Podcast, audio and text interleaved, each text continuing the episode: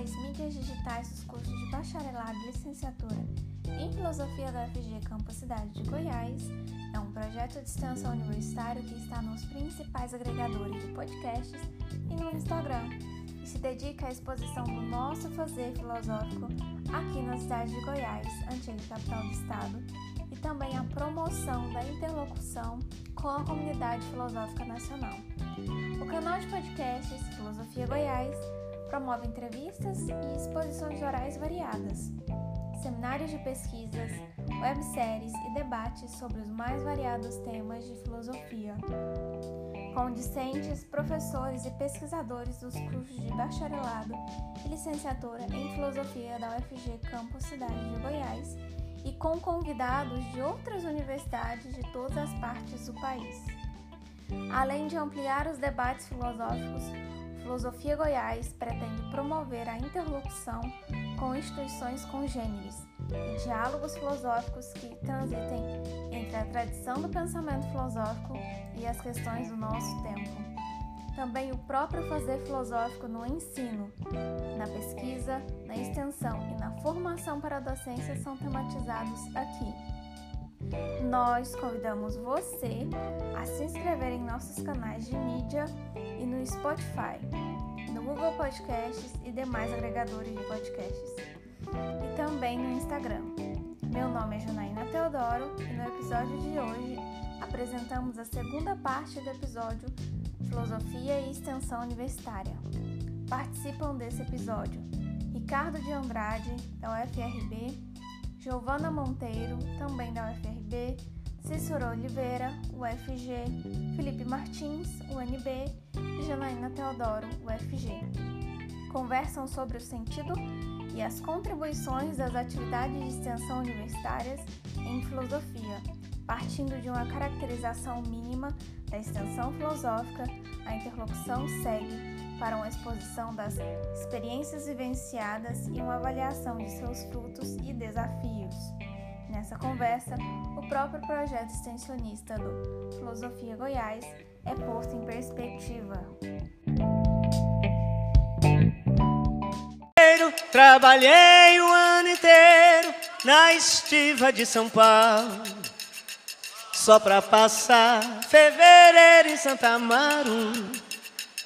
Só pra passar fevereiro em Santa Amaro. Odiei, odiar, odiei, odiar.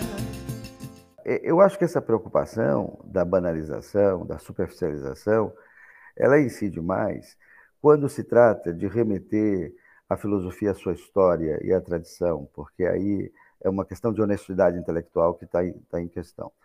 Mas, por outro lado, recuperando o adágio kantiano, que não por acaso inspirou também o modelo Spiano, a partir de determinado momento, é, de que não se ensina filosofia, o que se ensina é filosofar, eu acho que uma disposição para o diálogo filosófico pode, em algum momento, prescindir né, desse apego à, à fidelidade do texto filosófico e produzir, por outro vocabulário, por outras linguagens, é, o exercício do pensamento filosófico, né? ressignificando palavras, ou seja, uma imagem que sempre me ocorre, sobre o que eu já escrevi, o, o Gerard Lebrun, é, em, em um determinado momento, que foi muito importante na história do ensino da filosofia no Brasil, que foi um encontro, se eu não estou enganado, o 27 encontro da Sociedade Brasileira para o Progresso da Ciência, que aconteceu em Belo Horizonte, em 1975,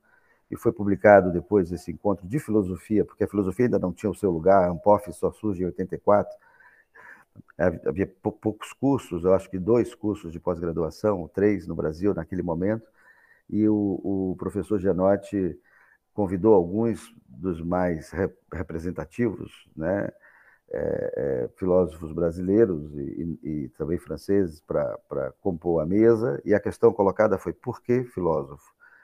E o Gerard Lebrun faz uma reflexão brilhante em resposta a, esse, a essa questão.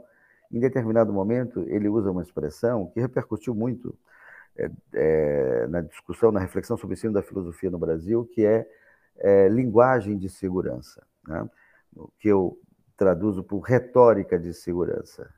Né? Ele falava que aquele famoso exame francês que vai habilitar o professor, a banca só está interessada em duas coisas. Primeiro, que o professor não seja pedante e que o professor não seja vulgar, ou seja, ele tem que dominar a filosofia o, o suficiente para que não faça um discurso fácil, não é, de, de apresentador de auditório, de comunicador, né, de, de blogueirinho, e, e, e, por outro lado, ele também não pode ser excessivamente é, vaidoso para tentar traduzir a tradição filosófica nos seus próprios termos.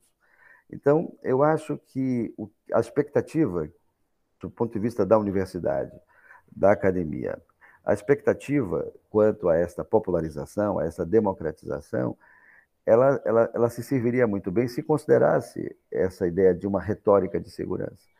Porque o estudante e, e, o, e o leitor comum, não filósofo, ele não tem as mesmas pretensões que nós, né, que fazemos parte dessa comunidade fantástica, para usar a expressão do Genote, é, temos. Né?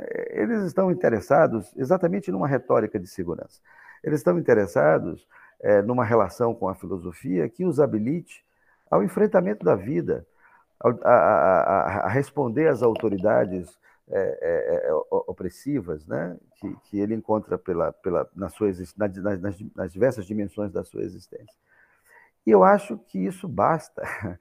Eu acho que o trabalho fica muito bem realizado se conseguirmos suscitar uma retórica de segurança, ou seja, um interesse pelo texto filosófico, é, seja ele o texto do pensador que já pertence ao panteão, seja ele o texto do divulgador, do historiador da filosofia, ou, ou até mesmo do articulista de jornal, que, vez por outra, eu já fiz esse trabalho por mais de 10 anos, Jornal à Tarde, aqui na Bahia, escrevia sobre filosofia em jornal. Se aquilo ali levá-lo a um livro, se aquilo ali levá-lo a assistir uma palestra, uma conferência, um evento, etc. e tal, se os temas da filosofia é, é, pululam na sua cabeça e o fazem refletir sobre o mundo, eu acho que já saímos ganhando muito nesse nosso trabalho de amanhar a relação com a sociedade, com a cultura, justificando o nosso lugar, porque nós não temos o empenho e não precisamos ter, de defender a nossa utilidade. Somos felizes sendo perfeitamente inúteis. Entretanto, nós precisamos compreender que a sociedade que nos paga, remunera os nossos estudos e garante a, a nossa, a nossa vida de classe média, né? É, essa sociedade estar aguardando de nós algum, algum sentido. Eu, eu sou otimista em relação a isso. Eu acho que no Brasil temos feito, não obstante os amus recíprocos entre, entre filósofos e, e políticos, entre filósofos e alguns membros da sociedade que não vão muito com a nossa cara, que constroem uma imagem muito caricata de nós mesmos, dizem que nós fumamos maconha, como disse, disse recentemente um ex-ministro, que cursos de filosofia habilitam as pessoas a fumar maconha e produzir miçangas na praia, né?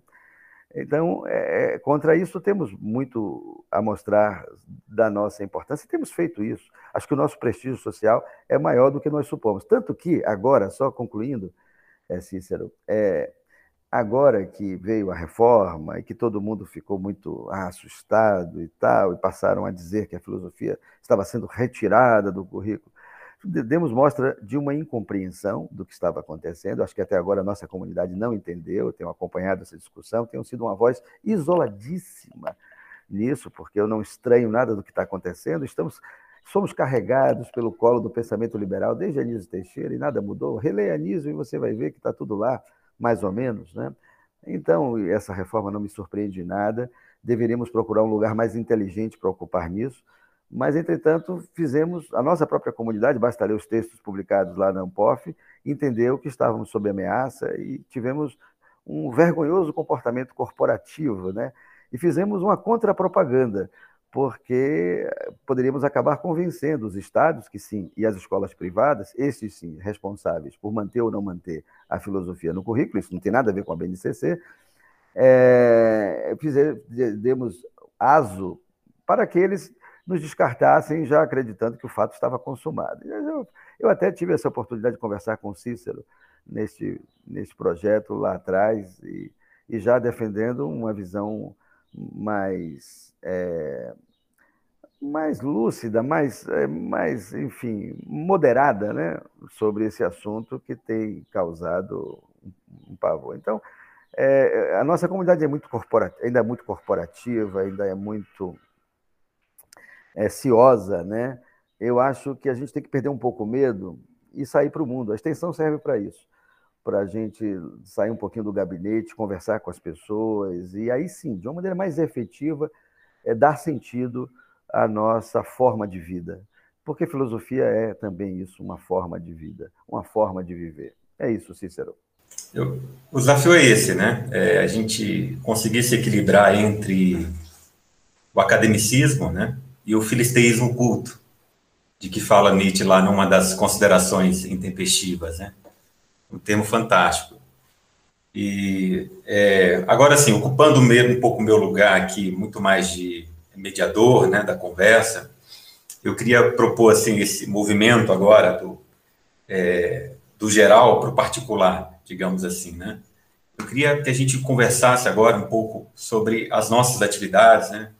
As nossas experiências concretas e é, quem sabe a gente possa aqui fazer um, uma espécie de balanço, né? E dividir aqui é, as nossas experiências, né? Nesse sentido. É, eu proponho, assim, que a gente faça uma apresentação, né? É, dessas atividades, né? Para que o público possa formar uma imagem mínima, né? Do que nós estamos falando, né?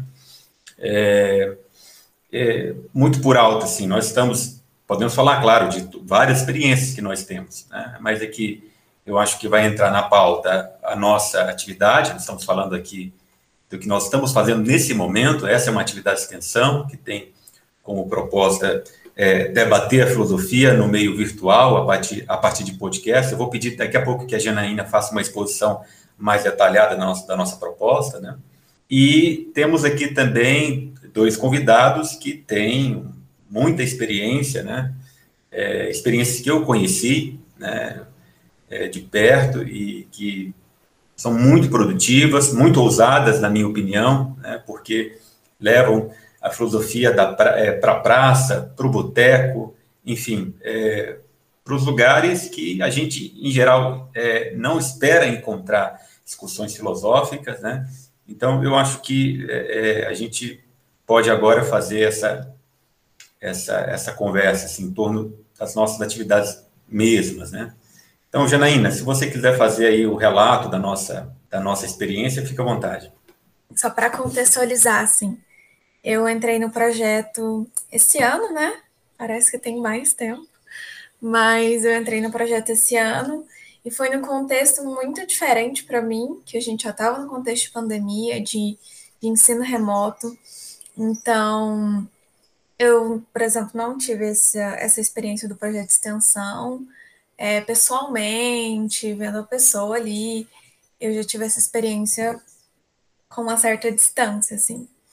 Mas algo interessante é, e específico do nosso projeto de extensão aqui é que ele é virtual, então ele é um podcast e as gravações, mesmo que pessoalmente, assim, elas aconteceriam de formas é, de forma virtual. Então eu entendo que a gente ainda está no certo nicho, assim, do, do projeto de extensão. E tudo que os professores colocaram, que a Giovana colocou, que o Ricardo colocou, da questão da gente, como é que a gente vai passar isso para as pessoas sem perder a qualidade acadêmica, né? Como é que a gente vai entregar um conteúdo, é, uma intervenção de um professor que tem o objetivo de alcançar todos os públicos, não só os universitários, mas sem perder essa qualidade. Então, a gente lida com isso diariamente, tanto que a pergunta do Felipe foi sobre isso. Tem alguns professores que vêm fazer as intervenções e já falam para o Cícero: olha, eu tentei é, ser mais didático, eu tentei é, fazer com que isso transparecesse de forma mais clara. Então, a gente tem, tem isso sim. É, outro ponto interessante é essa questão da, de chegar na pessoa, né?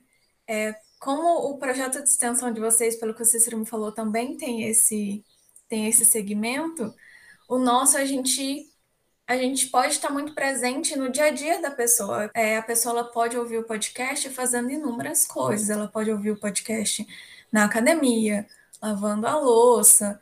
Então a gente consegue chegar assim no dia a dia da pessoa e se colocar de uma forma muito mais tranquila do que ela, por exemplo, sentar para ouvir uma aula, sabe assim. Então a gente tem vários aspectos muito interessantes e outro para pontuar também que eu não posso deixar de falar é essa interlocução que a gente está fazendo agora, pessoas de, de universidades diferentes, é, ter esse diálogo que talvez a gente não teria se fosse em outro formato, talvez seria dificílimo eu conhecer vocês e vocês me conhecerem.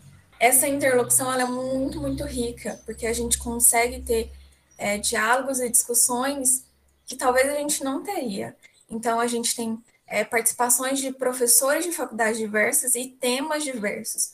No nosso podcast, a gente tem vários temas. Eu digo assim que a gente tem episódio para todo mundo. Todo mundo que se interessa em filosofia, a gente vai ter alguma coisa. A gente tem de filosofia política, é, muito de filosofia política. A gente tem de filosofia antiga, a gente tem de ética, a gente tem de existencialismo, a gente tem inúmeros, assim, de, de inteligência artificial. A gente tem inúmeros temas. E eu acho isso uma coisa incrível, riquíssima, e está lá disponível. Então a gente tem para a pessoa acessar quando ela quiser, ouvir mais de uma vez com professores assim incríveis que tem é, que são super formados, especializados, estudam aquilo por muito muito tempo, falam com propriedade. Então eu acho eu acho esse formato muito interessante e eu fico muito feliz assim que a gente tem esse projeto como o professor Ricardo pontuou, esse formato é, virtual, assim, às vezes ele pode ser criticado, mas eu acho que é um movimento sem volta. Eu acho que a gente vai entrar, vai, vai ter vídeos no YouTube, vai ter palestras, eu acho que é uma coisa que não tem volta mais. E é uma coisa muito benéfica, muito benéfica, ao meu ver, assim. Obrigado, Janaína.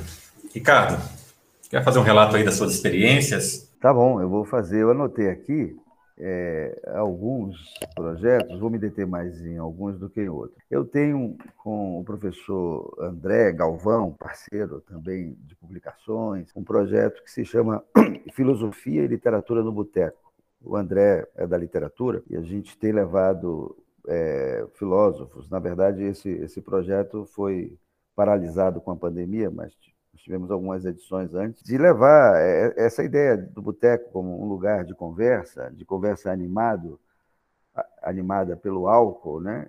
geralmente, recuperar essa ideia do in vino veritas, de que quando a gente bebe, a gente fica um pouco mais disponível a falar o que pensa e de uma forma descontraída nós fizemos é verdade Ricardo eu concordo com isso É, e de forma é, descontraída, nós fizemos alguns, alguns sempre a, a nessa, nessas circunstâncias, a gente tenta acolher um tema da literatura ou da filosofia que, que seja apropriado para uma mesa de bar.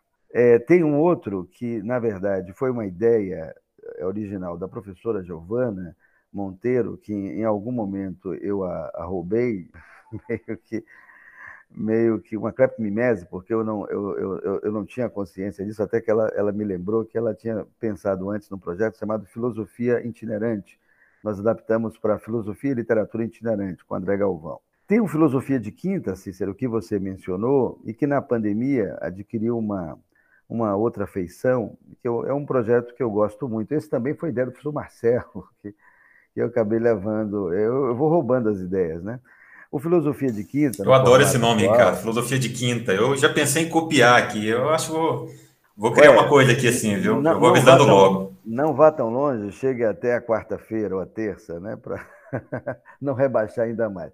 A ideia do, do, nome é que dá essa ambiguidade de uma filosofia de má qualidade que vai depois surpreender os participantes, porque a gente sempre convida como a professora Giovana e tantos outros, professor Adriano Correia e tantos outros especialistas de, da mais alta qualidade para, para é, recusar é, este sentido ambíguo do, da palavra. Era, era feita lá no Profano, que o Cícero conhece bem, é um misto de espaço cultural e de, enfim, de espaço culinário, né, do Van Couto, conta com o André também, com Cândida, tem outros membros participantes.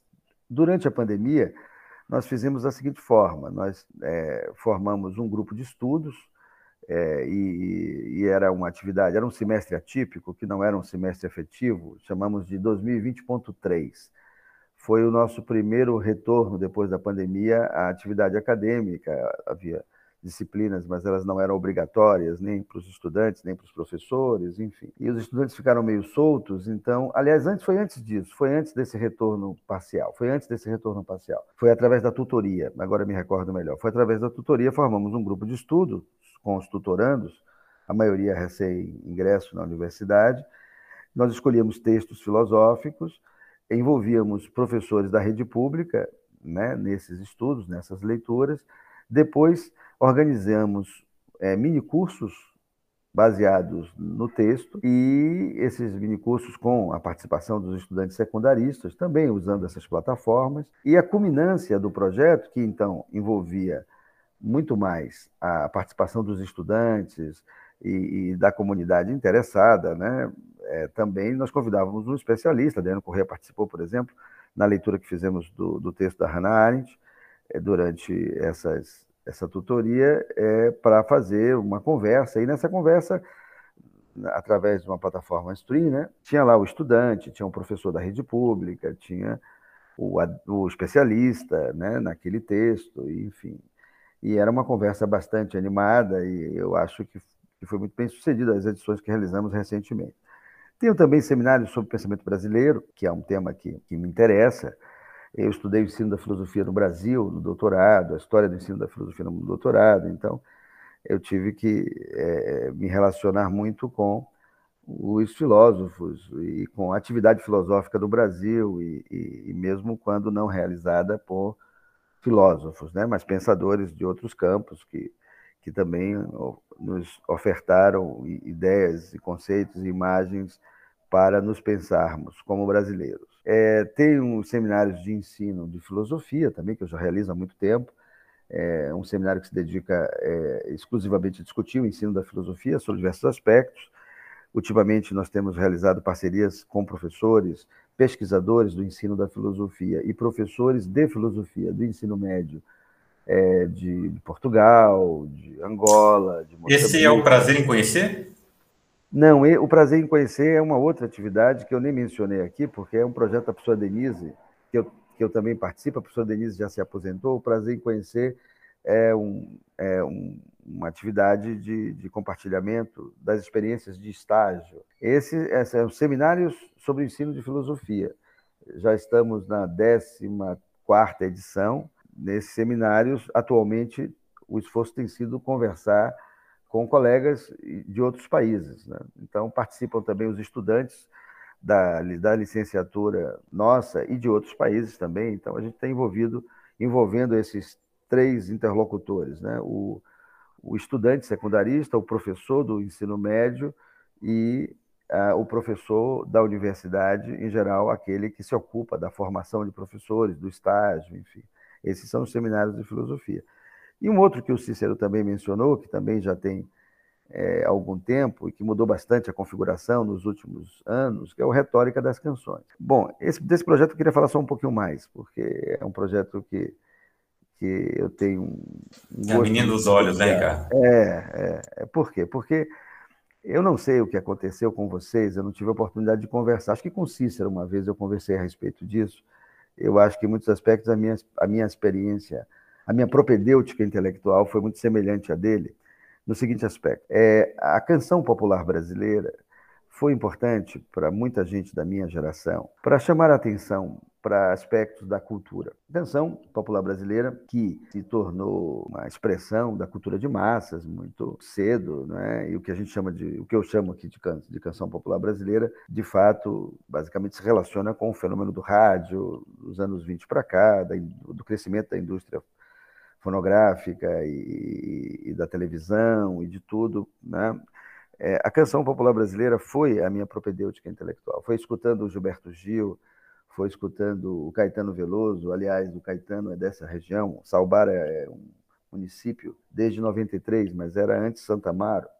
A Betânia tem uma casa aqui pertinho, de vez em quando ela está aqui, enfim. Aqui é um lugar de uma cultura muito rica, extraordinária. O samba de roda, que recentemente a Unesco reconheceu como patrimônio imaterial da humanidade, nasce aqui e tal. Então, essa relação de contato, que no, foi especialmente dos anos 50, 60 e 70, entre universitários, de, de, o atrito das franjas da cultura acadêmica com a cultura popular, do morro, das favelas, da comunidade, das comunidades rurais, produziu um tipo de canção extraordinária, né? que a mim foi fundamental para que eu me interessasse por teatro, por música, por filosofia e por tantas outras é, é, dimensões da cultura.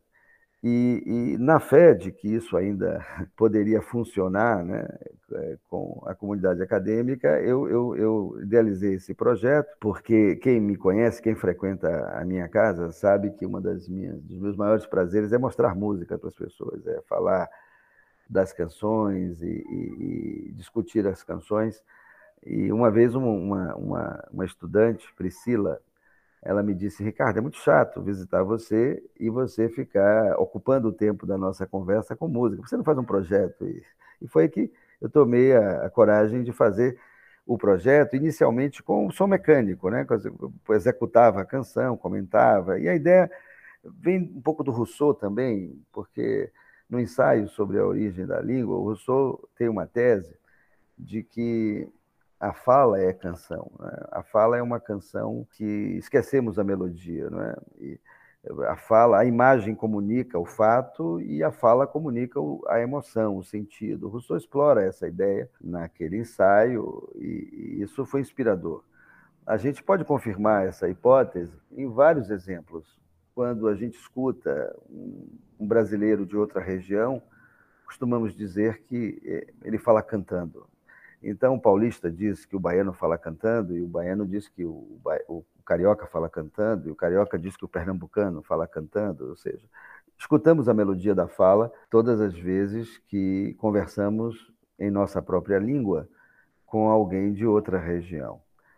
E, e também confirmamos essa outra hipótese do Rousseau como é, a dicção verbal, o modo de estender as vogais, ou de percutir as consoantes, o ritmo da fala, também incorpora sentidos, principalmente é, se pensarmos numa semântica expressiva, performativa, é? que, que envolve a fala de sentido. Então, basta ver como as letras de canção não funcionam muito bem quando são lidas como poema. Né? Às vezes, uma, um fraseado muito simples, como é o caso da Bossa Nova, por exemplo, as canções são belíssimas, mas as letras, se retiradas da melodia, retiradas da melodia, elas ficam muito muito pobres. Né? Então, eu, eu, esse projeto foi desenhado a partir do, do, de uma ideia do Luiz Tati, né? do, do, do que é, é, compreende a canção como fala e a canção popular como algo que deve pouco à literatura e à música erudita. Né? Opinião diferente tem o Miguel Wisnik sobre isso. Mas, então, a, a ideia de, de, de, fazer um projeto em que pudéssemos continuar a conversa sugerida pela canção, seja ela uma canção narrativa, seja uma canção icônica, e aí intermear conteúdos filosóficos e de, outras fontes também, enfim. É, mais, mais recentemente, eu formei um grupo de estudos, e, e é um grupo formado essencialmente por músicos, né? É, participam estudantes da pedagogia, da, da filosofia, da, da, de outras instituições. É, tem o João Caetano, por exemplo, que é meu filho, que fez o mestrado ou graduação na UFBA, é antropólogo, também é músico, tem interesse por canções. O Vitor Ravel, a Mariana, enfim, a Sapucaia. São vários estudantes interessados em canção e que desenvolvem também trabalhos de, de, de conclusão de curso relacionados à, à canção ou aquilo que os filósofos falaram sobre canção, né? O próprio Rousseau, Adorno e tantos outros filósofos que, que se dedicaram à música nas suas obras. Então, Recentemente, a gente tem feito é, eventos é, com música ao vivo, né? Eles tocam, eles cantam. Eu, já não tenho feito mais nada, porque os meninos estudam tanto e, e são artistas, né? Arte educadores, e, e eu tenho feito apenas a coordenação do projeto e não tenho mais participado, tenho participado muito pouco com essa é, retórica, né? Tem eles próprios é, estudam, discutem o repertório. O repertório geralmente é planejado é, a partir de um tema, né? Um tema gerador e as canções são recordadas a partir desses assuntos e são assuntos é, é, é, quase sempre filosóficos que as canções abordam nas letras.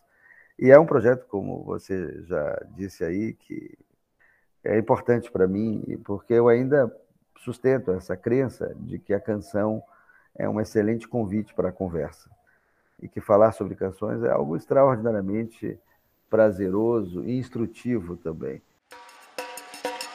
Minha senhora, onde é que você mora? Minha senhora, onde é que você mora? Vou fazer minha morada na beira do morro, é lá, é lá, é lá. Minha morada é lá repetir, meu amor. Torne a repetir, meu amor. É um projeto itinerante também, não é, Ricardo? Você circulava. É, já, foi, é, já, já foi, foi, era, já foi, circulei, mas assim, agora, recentemente, as últimas edições foram pela internet, né? Porque, enfim, por conta da pandemia. Mas mesmo assim, com a execução ao vivo, né? É, é, das canções. Até porque na internet não dá para as redes sociais não permitem, né? Porque se você usar uma gravação, né, tem os direitos autorais, eles interrompem, eles derrubam a transmissão se você ousar executar as canções tal como elas foram gravadas por mais de alguns segundos, que eu não me lembro agora. Então, é, agora as canções vêm na roupagem desses estudantes, pesquisadores, músicos, né? É, arte educadores. Tem sido legal. Não sei se a professora Giovana teve a oportunidade de assistir uma, alguma dessas versões.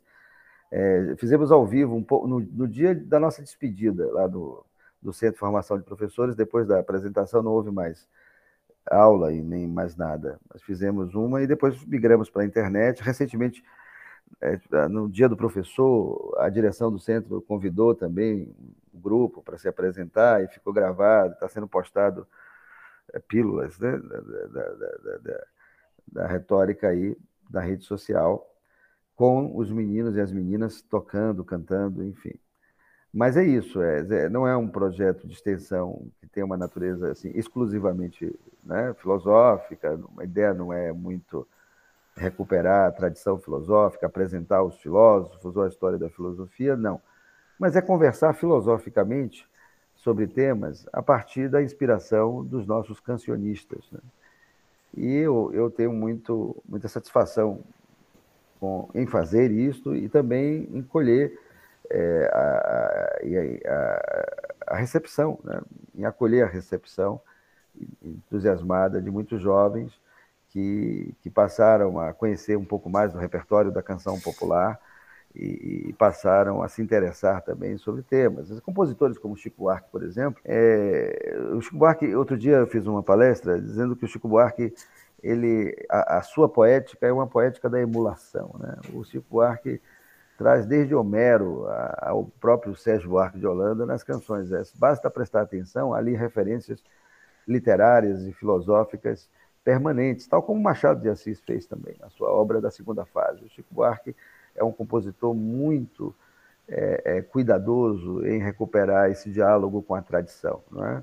Por isso eu digo, não podemos chamá-lo de gênio, porque o gênio, né, o Hegel já falava disso, né, evoca uma imagem disruptiva, isolada, né, e o Chico é um compositor profundamente ligado à tradição, às várias tradições da cultura popular e da cultura é, de fora, chamada cultura erudita, né? e está tudo ali naquela canção. Então, uma canção do Chico é assunto para muita coisa, sabe?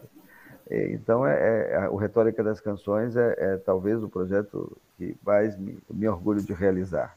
Vocês, vocês veem que o Ricardo é, na verdade, um hiper, hiper é, extensionista, né? Eu mencionei duas, ele recuperou aí umas seis, né? Deve ter mais aí. Se, se brincar, tem mais. Mas é isso, obrigado, obrigado Ricardo. E, Giovana, por favor, fale sobre a sua experiência. Então, quando a gente chega aqui na UFRB, eu já estou aqui há 11 anos, 12 anos, na verdade, cheguei aqui em 2009. A gente se vê nessa, nesse centro de formação de professores, né? um centro que abriga diversos cursos de licenciatura e a filosofia entre cursos de pedagogia, química, física, matemática, é, mais o que que tem aqui? Educação do campo, educação física. Então, aí chegando aqui, conheci meu, meu grande amigo Gil Franco Lucena, professor, que passou alguns anos aqui na UFRB, um dos a gente pode considerar que ele é um dos fundadores do curso né, de filosofia aqui. Hoje, Gil Franco ensina na Federal da Paraíba mas, é, conversando com o Gil Franco, a necessidade da gente realizar uma atividade de extensão, a gente criou a ideia do café filosófico, né? muito inspirado nos cafés filosóficos da TV Cultura. E a ideia era que a gente pudesse aproveitar a peculiaridade nossa, era justamente essa característica específica do CFP, do Centro de Formação de Professores, que era abrigar tantos cursos de licenciatura é, e a interdisciplinaridade natural desses cursos, né? Então, Gil Franco sempre foi aquele professor que interagia com os colegas, com, é, desenvolvia atividades em diversas áreas, era muito requisitado para conversar, porque ele tinha um bom, um bom trânsito né, nesses cursos, muito interessado em várias temáticas realmente, e nas nas relações que a filosofia poderia estabelecer, né, no diálogo que a filosofia poderia estabelecer com esses outros cursos. Então, a ideia era que a gente pudesse realizar essa atividade, esse café filosófico, num ambiente descontraído, num ambiente de café, muitas vezes, de modo descontraído mesmo, que a conversa fluísse, é, num tom não tão acadêmico, uma coisa mais acessível mas que a gente pudesse realizar isso é, no diálogo constante com os outros cursos, né? E, e trazendo isso para a comunidade externa, não que não ficasse dentro da comunidade do CFP, da universidade, mas levando para a comunidade externa. E aí, desde o início, desde 2010, 2011, final de 2010, início de 2011, a gente começou a desenvolver o, o projeto de extensão Café Filosófico, que no início era Café Filosófico Científico justamente por causa dessa necessidade que a gente via de conseguir incluir também os outros cursos do CFP, né? E o nosso diálogo muitas vezes se deu com o pessoal da pedagogia, convidamos muitas pessoas, muitos colegas da área da pedagogia, da física, da química, da matemática, é, sempre também realizando os cafés filosóficos com atividades culturais, misturando atividades culturais, é, musicais, artísticas no sentido bem amplo. É, comida, que eu me lembro bem. Comida, bebida, então muita gente se lembra dos cafés filosóficos por essa característica, né? Em algumas, algumas edições a gente fez, logo no início a gente fazia no Café Cultura, que era um café que a gente tinha aqui em Amargosa. Depois a gente passou para um outro restaurante chamava A Venda, ficava bem em frente ali à praça da prefeitura, que você conhece bem. Tinha um restaurante ali e a gente fazia as edições do Café Filosófico ali. E em algumas situações também já, já fizemos o Café Filosófico, algumas edições em parceria com o PIBID, que é um, o Programa Institucional de Iniciação à Docência, quando eu fui coordenadora diária, logo no, no início do, do, programa, continuo sendo coordenadora diária hoje, mas inicialmente até o professor Ricardo também participou de uma dessas edições, nós éramos coordenadores de área do PIBID, professor Ricardo Eu acho que eu participei da primeira edição do Café, eu e o professor é, Jason. Jason. Exatamente, Ricardo fez história no Café Filosófico, a primeira edição foi sobre filosofia e educação Anísio Teixeira. E aí nós convidamos o Ricardo, que foi ótimo. Então, a gente tem, inclusive, a gente tem vários registros né, desses cafés que estão todos é, no YouTube, é fácil de encontrar. E desse primeiro encontro, eu creio que tem algum registro. Se não em vídeo, mas em fotos, a gente tem muita coisa. Isso foi no final de 2010. E daí para cá, o café, eu continuei fazendo, o professor Gil Franco saiu daqui, continuei desenvolvendo a atividade com uma certa regularidade Em alguns momentos também nós é, conseguimos aprovar o projeto é, em editais da Proeste para conseguir bolsas de extensão. Então, já tivemos alguns bolsistas de extensão, né? Bolsa PIBEX, que é um programa que concede bolsas de extensão aos estudantes de graduação.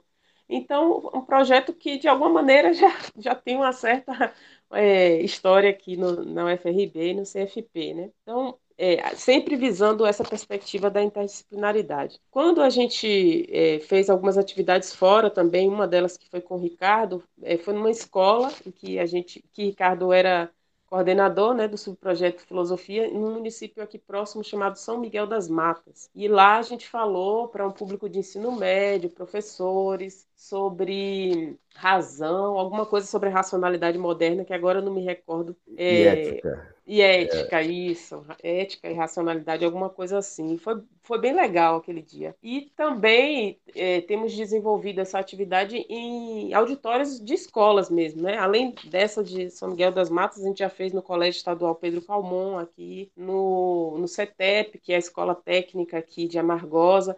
Já levamos o, o Café Filosófico também para um outro município aqui próximo, que é o município de Milagres, inclusive num, num local lá chamado Casa Rosa, que era um restaurante que tinha lá. A gente já fez com o professor Marcelo Santana. E é, as últimas edições do café foram realizadas na praça aqui, na praça da, da prefeitura, na Praça das Flores, aqui em Amargosa, que é uma praça muito bonita, em que a gente, como Cícero falou, né, a gente tem um coreto que lembra muito a arquitetura grega, e aí a gente faz o café, isso antes da pandemia, né, gente? A gente fazia o café junto com o projeto que tem aqui, o projeto Tesselendo, que é um outro projeto de extensão da UFRB.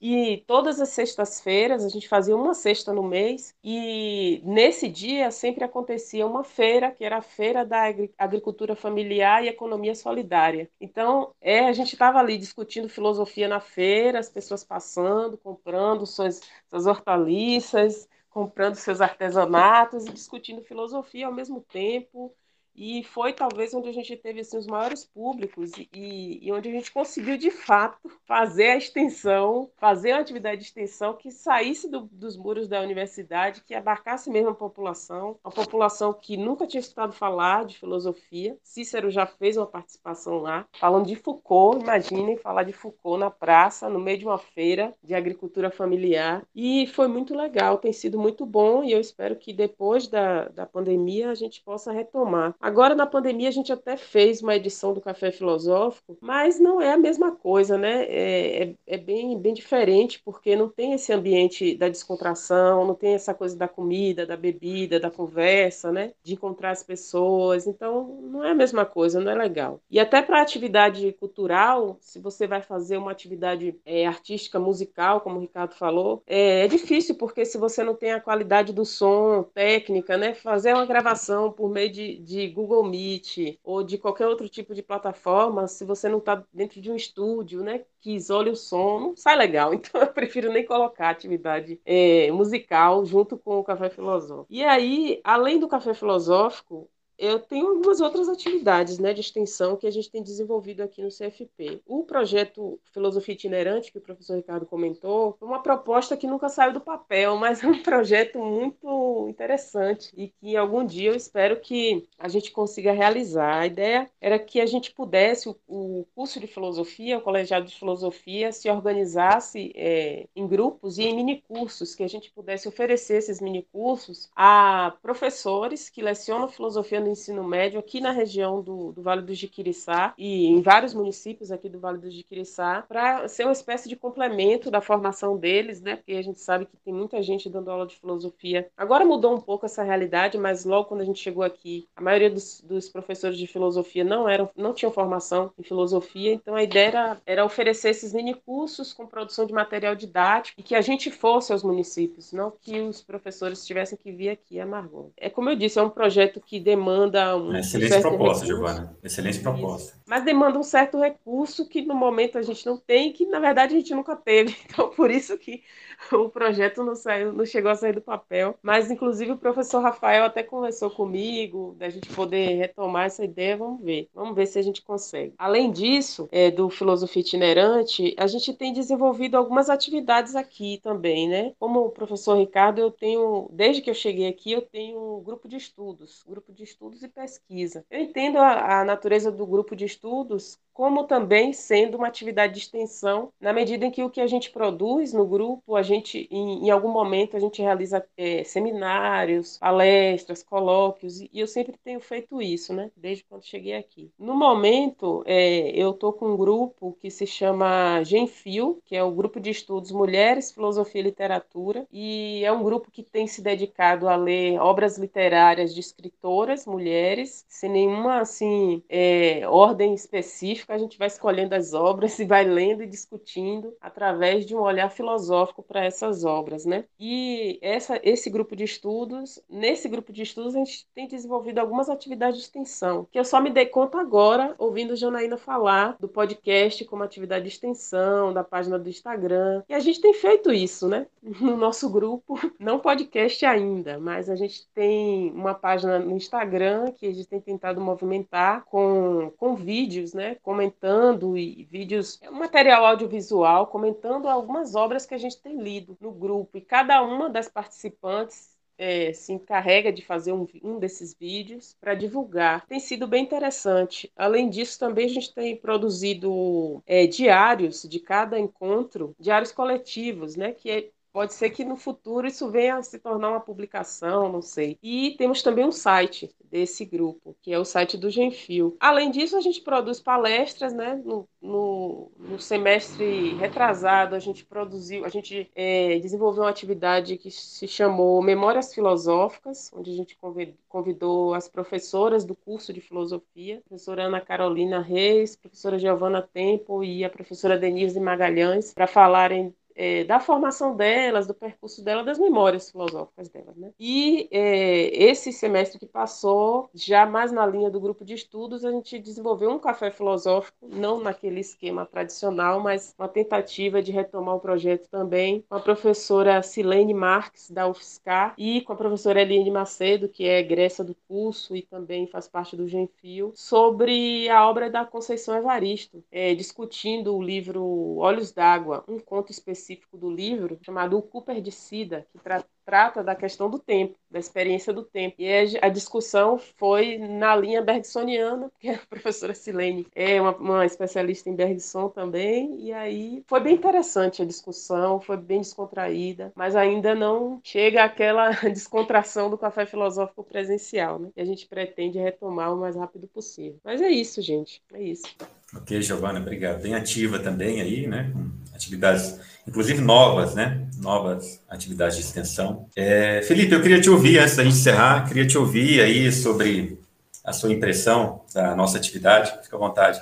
Pois é, gente, é, é, ouvindo a Giovana falar agora sobre os projetos, e o professor Ricardo também, é, a maior parte dos projetos de extensão deles são presenciais, não é? E é, que foram interrompidos pela pandemia, claro, né? Mas o Filosofia Goiás, né, especificamente, ele já nasceu, né, Cícero? Eu acho que o Cícero pode falar melhor do que eu sobre isso. Ele já nasceu com uma certa intenção virtual mesmo, né? É, se eu não me engano, ele nasceu para, de alguma forma, servir de plataforma para o espaço das profissões, né? Algo nesse sentido, porque o Isso mesmo, que é um evento anual que a universidade faz, uma atividade de mostra dos cursos da comunidade, né? Cada curso tem um tempo para apresentar a si mesmo a comunidade, recebendo visitantes, e nasce nesse contexto. É isso mesmo, Felipe. Então, é, mas assim, de alguma forma ele já nasce com essa intenção é, virtual mesmo, né? Mas não é o único projeto de extensão que nós temos. O professor Cícero, que é coordenador do, do Filosofia Goiás, também criou, é, antes né, da pandemia, um outro projeto, se eu não me engano, vou precisar da sua ajuda de novo, Cícero, eu acho que é Filosofia no Cinema. Vila Boa Cine Clube, Filosofia e Cinema.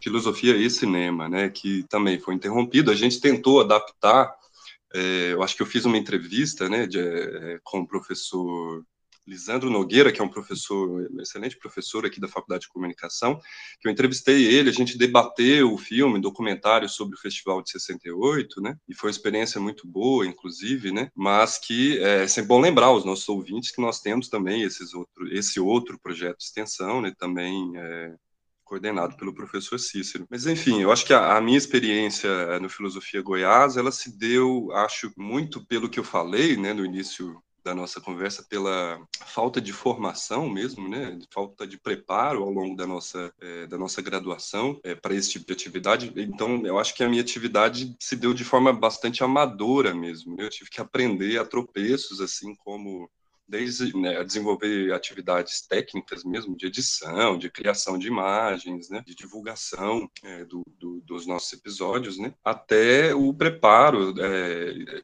o preparo especificamente do, dos episódios. Né. Eu geralmente costumo fazer o formato de entrevistas, né, o que é muito interessante. Sempre tento buscar professores de outras áreas. É, a Janaína mencionou o, o episódio sobre inteligência artificial, né, que eu fiz com o professor Wellington Martins, que é da, da Faculdade de Informática da UFG. Né? Foi um episódio interessantíssimo. Assim, se eu não me engano, eu estava vendo os dados que o Cícero passou aqui. É, eu acho que é o episódio com mais audições, né?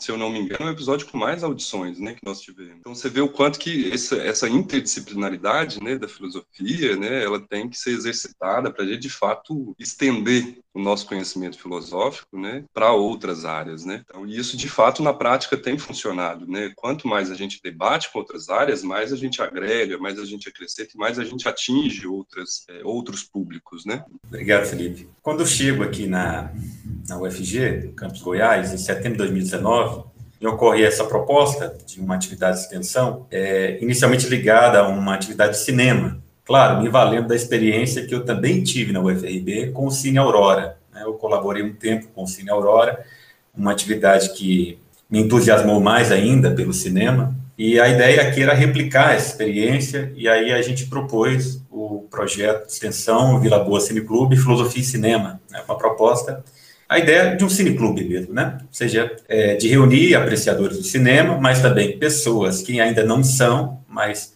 podem se interessar por uma temática ou outra, e a partir dessa discussão, é, se apresentado uma nova forma, uma forma talvez não muito acessível de cinema, né? É, conhecer uma dimensão do cinema que às vezes não é tão difundida, mas a proposta era basicamente a gente abordar o cinema pela filosofia e a filosofia pelo cinema né, fazer esse caminho de ida e volta. Uh, nós chegamos a desenvolver duas atividades presenciais, a primeira na unidade acadêmica, na nossa sede aqui, é, e a segunda nós fizemos no Cine Teatro é, São Joaquim, que é um cine teatro fantástico aqui da cidade de Goiás, né? Cidade de Goiás é a antiga capital do estado, é uma cidade histórica, cidade belíssima, né?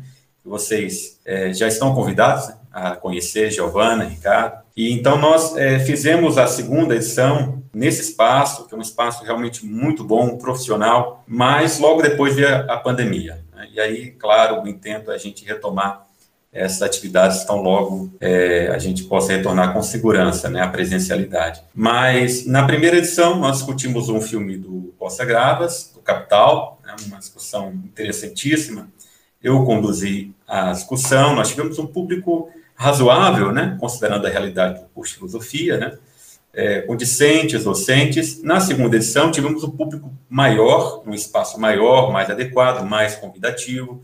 Então, deu para entender que isso influi, sim, né, na, é, na presença, né, eu acho que o fato de a gente ter conseguido levar isso para um cine-teatro muito bem estruturado, né, com recursos profissionais, deu visibilidade à filosofia, né, deu visibilidade ao curso e à proposta da atividade de extensão, e eu percebi que não dá para dizer que o cinema encheu, mas foi um público bastante considerável, né, considerando que é uma atividade filosófica, e a gente sabe, né, normalmente como as atividades filosóficas não atraem muita gente. E nessa ocasião a gente discutiu um documentário chamado Espírito de Porco, que coloca em uma perspectiva crítica a produção é, de suínos carne né, suína no, em Santa Catarina. Chamamos para o debate a professora Ana Gabriela Colantoni, que trabalha com ética e que também é vegetariana, né? Então foi uma discussão muito interessante, se bem que ela é, não é, trabalhou com ética animal, ela adotou muito mais a perspectiva da ética existencialista, né? Mas foi uma atividade extremamente entusiasmante. Como eu, eu tive também, isso sob a minha perspectiva, mas eu também tive, né?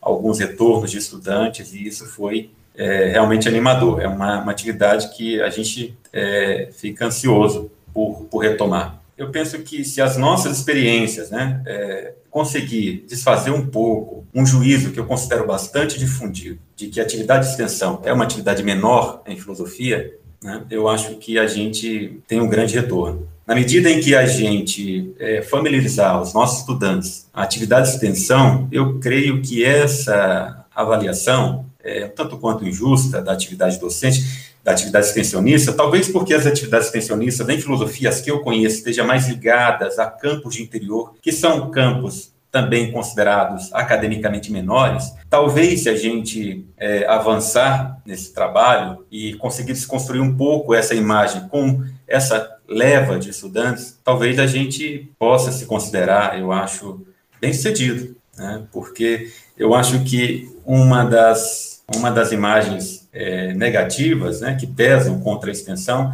é o fato de que, normalmente, os, camp, os campi extensionistas são campos do interior, e os campos de capital são campos de pesquisa, né, de excelência em pesquisa, e normalmente as atividades menores ligadas à extensão é, ficam relegadas para é, campi é, menores. Né? Então, é, uma, é uma, uma, impressão que eu tenho como é, alguém que passou pela academia durante a formação, eu não sabia o que era atividade de extensão. É, eu não tomei conhecimento do que era atividade de extensão em filosofia. Né? É uma coisa nova para mim. O Felipe disse uma coisa que eu arrisco a dizer que é a experiência de todos nós, né? É, talvez, é, exceto por uma experiência mais pontual, como a Giovana mencionou que teve na UFBA, enquanto estudante, o Felipe dizia agora há pouco que a atividade de extensão a gente aprende fazendo, né? A gente não recebeu uma formação para isso. E é isso mesmo. Né? A gente se experimenta e aos poucos vai é, crescendo, vai melhorando, né? Porque é esse o desafio. Né? A gente tem que se lançar numa atividade que rigorosamente a gente não teve é, experiência prévia, não teve formação. Então, talvez a incorporação da extensão, aqui nós estamos nesse movimento, né? Nós estamos na fase final da incorporação da extensão né, como atividade curricular, como parte da atividade curricular. Né? E, claro, os professores estão às voltas com esse problema, né, por assim dizer estão às voltas com esse problema, porque é alguma coisa que, para a trajetória acadêmica que nós tivemos, é um desafio. Né? É, a gente, especialmente em filosofia, talvez, é, que é uma atividade essencialmente teórica. Então é isso. Eu é, gostaria que vocês fizessem uma palavrinha final antes da gente encerrar aqui. Eu queria agradecer, quero agradecer a Cícero, Janaína e Felipe pelo convite. Foi muito legal esse, essa conversa hoje. Me surpreendi até porque eu, quando o Cícero me fez o convite, eu fiquei pensando, eu vou falar o que de extensão? O que é que eu vou falar de extensão? É como você acabou de dizer, Cícero, a gente sabe fazer na prática, a gente sabe fazer aprende a fazer fazendo a extensão, mas eu nunca tinha parado para pensar sobre a natureza dessa atividade filosoficamente falando, né? Mas achei muito rica essa discussão nossa hoje. Obrigada. É, a companhia do professor Ricardo também, meu colega querido aqui do CFP. Um abraço. Cícero, Janaína, Felipe, muito obrigado pelo convite. Foi uma satisfação conversar com vocês, com a minha colega querida, a professora Giovana. Eu, como sou da filosofia da educação e esta tarefa de, de popularização da filosofia está mais presente na formação do filósofo da educação. O filósofo da educação ele trabalha mais próximo do público, os seus interesses, o seu interesse pela educação aproxima este profissional da escola, da, da vida comum. Então, é, esse trabalho de, de de democratização do acesso da filosofia é algo que acompanha o trabalho dos filósofos da educação, a despeito disso não ter o devido reconhecimento na, na academia, por razões que nós sabemos,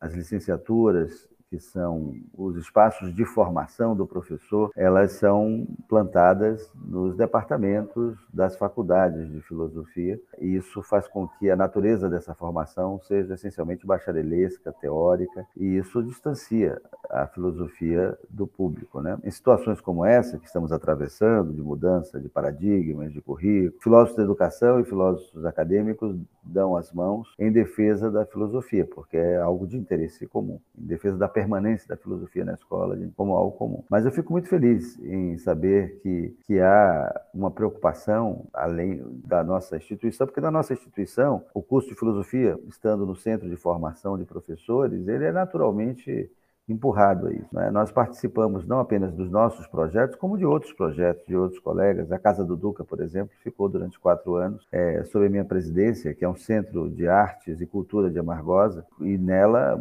os colegas do curso de filosofia também realizaram muitas atividades, mas eu sei que é, na maioria das universidades o formato de seminário, colóquio, enfim, geralmente para um público interna corpore, né? fala para dentro. As publicações também, elas geralmente atingem apenas um público é, interno, né? na melhor das hipóteses, né? São divulgação de pesquisa, enfim. Há muito que aprender. Eu queria me despedir agradecendo a vocês e dizendo o seguinte: há muito que aprender com os nossos colegas de outras áreas. Né? É, eu falo da perspectiva de um professor de licenciatura de filosofia que trabalha com formação de professores, que lida com estágio, que lida com extensão. É esse o meu perfil profissional. As minhas pesquisas também dizem respeito a isso, dizem respeito à, à, democratização, à popularização da filosofia no Brasil, ao ensino da filosofia no Brasil. E eu digo com muita tranquilidade e humildade que a instabilidade curricular da filosofia, século XIX para cá, filosofia entrou e saiu do currículo escolar diversas vezes e essa instabilidade não permitiu que nós desenvolvêssemos um trabalho de popularização, de democratização da ciência como os nossos colegas de outras áreas disciplinares. Então temos muito que aprender com os colegas da ciência, eu acho que eles foram os que conseguiram ir mais longe nisso, tanto no que diz respeito à, à metodologia do ensino, a uma reflexão consequente sobre metodologia didática, de como ensinar, de como trabalhar, de como ser professor, de educação científica, de educação matemática, é, com muitas pesquisas de boa qualidade nesse campo, como também nisso que diz respeito à, à, popularização, à democratização. Eles foram inovadores, eles foram muito mais ousados, muito mais bem-sucedidos e possuem um acúmulo de experiência e de aprendizado que nós, da filosofia, estamos ainda muito, mas muito longe de atingir. E eu fico contente com a iniciativa do projeto da Universidade Federal de Goiás de tematizar a extensão e tenho uma esperança de que isso possa contribuir para que os profissionais da nossa comunidade reflitam um pouco mais sobre a importância de é, amanhar o espaço público com a interação filosófica. Muito obrigado e é isso. Fico por aqui. Ah, só agradecer mesmo a participação do Ricardo, da Giovana. Foi muito bom ter vocês aqui para a gente conversar, falar um pouco de extensão. É isso, só agradecer. Muito obrigado a todos. É, foi de fato um prazer ouvir vocês.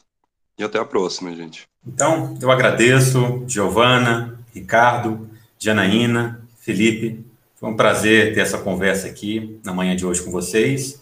E eu espero que isso se repita mais vezes, tá bom? Abraço a todo mundo. Até mais. Sou um preto norte-americano forte com um brinco de ouro na orelha. Eu sou a flor da primeira música, mais velha, mais nova, espada e seu corte.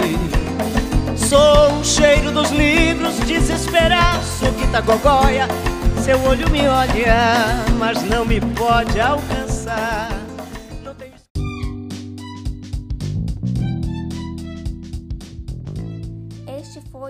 Foi o 58º episódio do Filosofia Goiás e compôs a segunda parte da comunicação Filosofia e Extensão Universitária. Colaboram ainda com Filosofia Goiás o discente Felipe Rodrigues Barbosa, Ingrid Thalissa de Brito, Janaína Teodoro Oliveira, José Otávio Abramo, Tiago Fernando Candales e o coordenador professor Cícero Josinaldo da Silva Oliveira e os professores Felipe Assunção Martins e José Gonçalo Armirros Palácios. Nós somos o Filosofia Goiás, uma atividade de extensão universitária ligada aos cursos de bacharelado e licenciatura em Filosofia da UFG, Campus Cidade de Goiás, antiga capital do estado. Além do Anchor, Spotify e Google Podcasts, você pode nos acompanhar no Instagram e entrar em contato conosco pelo e-mail filosofiargoiás.gmail.com Assinando Filosofia Goiás nos aplicativos de podcasts, você fica sabendo de cada novo episódio. Fique com a gente e até a próxima!